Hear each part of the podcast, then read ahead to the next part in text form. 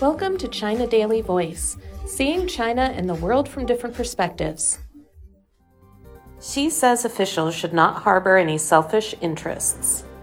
The Communist Party of China does not have its own interests, and party officials should not harbor any selfish interests, said Xi Jinping, General Secretary of the CPC Central Committee, urging party officials to put all their efforts into assuring the people live a good life. He made the remark while visiting Maona, a village in the city of Wuzhishan on Monday, the second day of his inspection tour in the southern island province of Hainan. Xi visited the homes of local people from the Li ethnic group and had exchanges with village officials and villagers.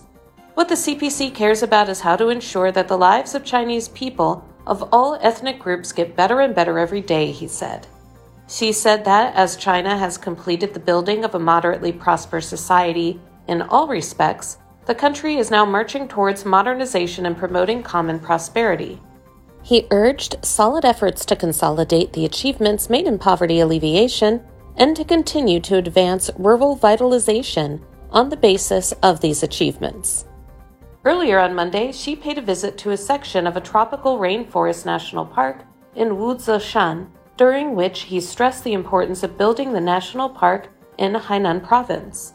Xi said it is necessary to fully understand the strategic significance of Hainan's national park development, as it is among the country's most fundamental interests, and he urged continuous efforts in this regard.